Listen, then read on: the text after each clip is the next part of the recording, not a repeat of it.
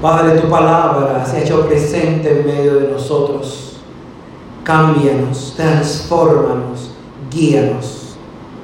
Que tu meditación sea la que esté aquí en esta mañana y en cada día de nuestras vidas. Te lo pedimos en el nombre poderoso de tu Hijo amado. Amén. Vamos a sentarnos.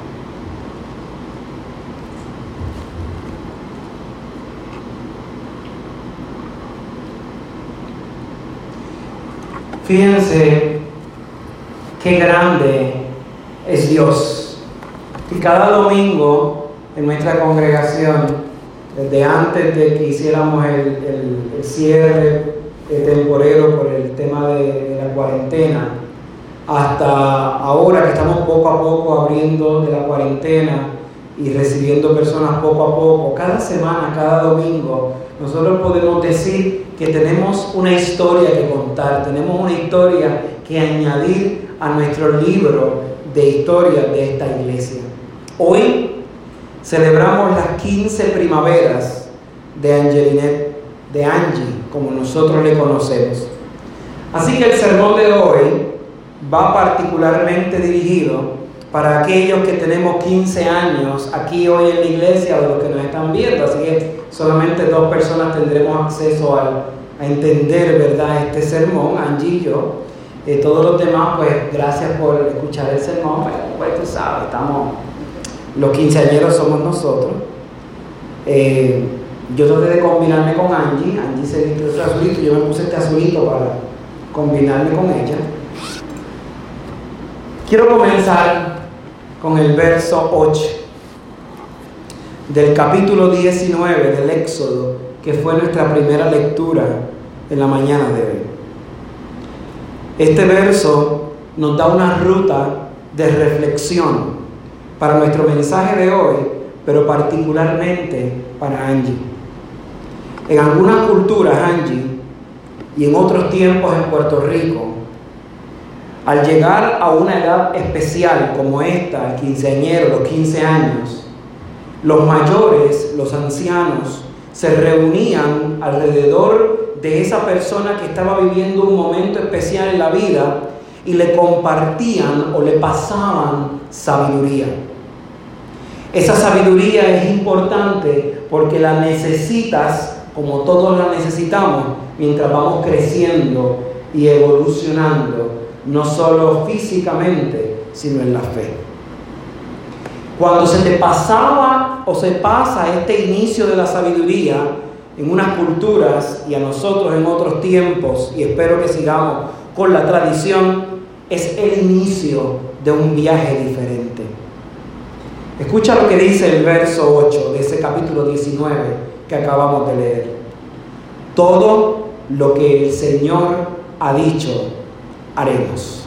Escúcheme bien, mis hermanos y hermanas. Todo lo que el Señor ha dicho, haremos. Ese fue el pacto del pueblo de Dios con el Señor. Construir este sermón para mí fue más sencillo de lo que yo pensaba. Yo venía desde hace un tiempo pensando el cómo construir este sermón, que no solamente acompañar a mis hermanos y hermanas en esta meditación del domingo, sino que tú pudieras traer, sustraer algo en este día especial para ti. Pero me di cuenta que el Señor fue construyendo en mí desde hace tiempo el sermón. El verso que ya leí del Éxodo me lleva a pensar y en reflexionar en una palabra que va a guiar nuestro sermón, nuestra vida y va a ser la transmisión de sabiduría que te quiero compartir. La palabra que resume ese verso se llama testimonio. Eres joven, has venido a la iglesia desde muy pequeña, has escuchado los himnos y las lecturas en repetidas ocasiones desde que eras bien pequeña. Así que Dios, sin que tú te des cuenta, porque Él obra en silencio, ha ido construyendo un testimonio en ti. El testimonio que ha ido construyendo Dios es uno particular para ti. En esta, en esta etapa de la vida tienes dos caminos. O tomas ese testimonio y lo haces presente en tu vida o lo ignoras. Tu vida hasta ahora ha sido muy interesante. Le has dado testimonio a tus amigos, a tu iglesia, a tu familia, de que el amor sobrepasa todo. Y quizás la pregunta es, ¿cuál es el testimonio que Angie nos ha enseñado o nos ha demostrado de que el amor sobrepasa todo? Tu historia yo la comparto desde hace casi un año. Llegó a mi vida una bebé de meses de nacida, que por cosas de la vida su mamá está lejos. Ella llegó a la casa donde estamos las hermanas, donde estoy yo y donde está Mariana, y llegó con un propósito, robarse nuestro corazón. Cuando yo decía y pensaba que no tendría más hijos y, el, y que ya yo no iba a entrar en esa dinámica más nada, y mucho menos ver los pampers ni de lejos. Cuando yo iba a Sam's y a Costco, le daba skip a ese pasillo. Quien ha vivido la experiencia de comprar muchos pampers, créanme que tiene un estrés postraumático y no quiere pasar por ahí. Pero entonces, cuando yo decía eso, el Señor se encargó de ponerme otro amanecer. Y digo otro amanecer porque ya yo tenía uno, Mariana. El Señor se encargó de guiar mi mente, mi espíritu. El Señor se encargó de enviarme a un amanecer llamado Elisa, para que cuando yo me sintiera mal, ella encontrara alguna manera de alegrarme. Pero también con ella vino y despertaron sentimientos que solamente había desarrollado por Mariana. Si Elisa estornuda, yo me preocupo. Si Elisa llora de madrugada, yo me despierto. Desde temprano Elisa me llama para saludarme y tengo el honor y el privilegio de que sus labios me digan, papá. Yo pensaba que solo Mariana, mi hija, me diría papá, pero resulta que Dios tenía otro plan para que el amor, la pasión y la locura que simbolizan un hijo traspasara lo que normalmente nosotros entendemos como hijo, que es un hijo de sangre, y se encarnara en una pequeña criatura donde Dios hizo un milagro. Por eso Dios me enseñó y me puso un testimonio de que el amor va más allá de lo que yo puedo entender. Dios sacó de mi vida lo ordinario y puso en mí lo extraordinario. Dios puso en mí una niña que me ha ayudado a construir este sermón para que yo no solamente entendiera a la distancia lo que significa sobrepasar un amor regular y conectarme con un amor particular, para que yo tuviese este testimonio y lo pudiese compartir con todo el mundo. Ella, como todos sabemos, busca la manera de arrancarnos sonrisas, ternura, como todo bebé, como todo niño. Pero cuando tú sabes que no es tu hijo biológico, ciertos elementos extraordinarios ocurren en ti. Es como si Dios se convirtiera en una araña y tejiera una telaraña en el corazón de ese papá o de esa mamá que asume la responsabilidad. El resultado de que tu papá o mamá, en este caso yo, en este caso las hermanas o en este caso María, asumieran esa tarea, da como fruto que aquellos a quienes desembocamos amor transmitan amor. Todo eso que yo he mencionado, aunque lo he mencionado con Elisa desde mi testimonio, es tu testimonio. Testimonio de un amor único, verdadero y sencillo. Un amor que solo Dios da. un amor que solo Dios ofrece. Aunque María no es tu madre biológica, ella ha derramado lágrimas por ti. Ella ha desarrollado palpitaciones en su pecho cada vez que piensa que tú andas metiendo las patas. O que te desesperas porque no estudias. O porque te desesperas porque no haces las cosas bien. Todo lo que hace una mamá regular. Y tú en cambio le das a ella lo que una hija ofrece en una circunstancia normal para la sociedad. Amor, paciencia, tolerancia y respeto. No levante los ojos. Ese amor a tus 15 años se convierte en tu testimonio de ser cristiana. Pensamos que el testimonio de ser cristiano a los 15 años, a los 12 años o a los 11 años debe ser un testimonio de ser crucificado en la cruz o ser latigado o sencillamente entrar de rodillas a la iglesia todos los días. Dios nos ha pedido hacer lo complicado del amor que está para el mundo, algo sencillo. Y en eso sencillo, dar un testimonio de Dios. Angie da ese testimonio de Dios al tener una relación particular con su tata, al tener una relación particular con María. Eso es Dios vivo. Dios vivo se hace presente cuando Mariana, aunque no es su hermana biológica, trata a Elisa como su hermana biológica. Dios da testimonio en ti, Angie, hoy y cada domingo que vienes a la iglesia, porque a pesar de que los jóvenes renuncian a la iglesia por ser aburridos y por todas las otras cosas que podamos reflexionar, tú sigues buscando ese algo que solo Dios puede dar respuesta.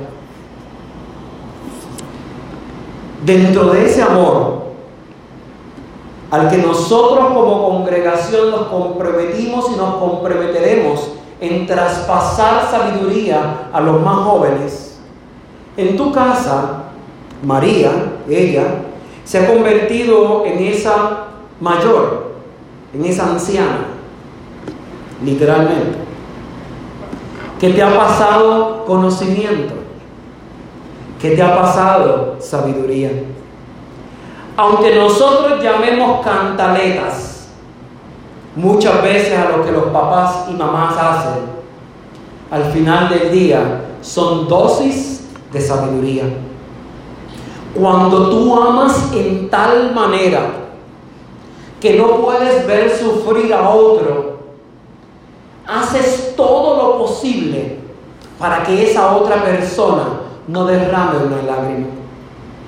Así sea pararse delante de una pistola, de una bala, pararse delante de un camión, hacer lo que sea con tal de defender a ese amor. Ese es el principio de la sabiduría que ella te ha dado. Amar sin límites. Amar sin mirar alrededor. Ese conocimiento ella te lo está pasando para que en su momento tú lo puedas pasar hacia adelante, para que tú puedas construir esa nueva generación. Pero no es lo único que ella te ha enseñado. Como tú sabes y como muchos de nosotros sabemos, María le gustan las águilas. Y no es coincidencia que las lecturas de hoy nos llevaran a eso. Las águilas van a ser un pedazo importante de la sabiduría que María te comparte en este día.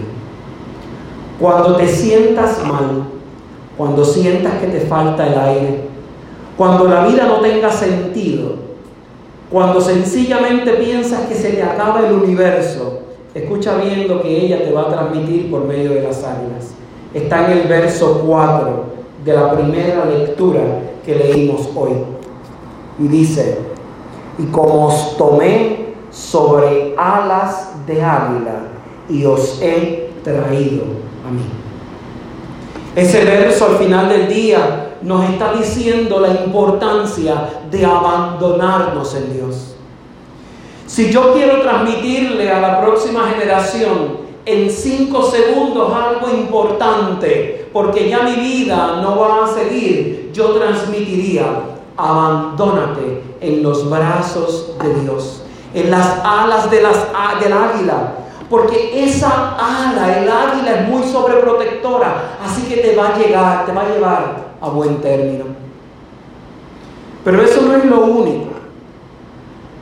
Todos como congregación, más allá de celebrar hoy las 15 primaveras de Angie y de meditar, como lo hemos hecho con la primera lectura, la importancia de esas 15 primaveras y la sabiduría que vamos a compartir, el Señor nos está haciendo una llamada especial y particular.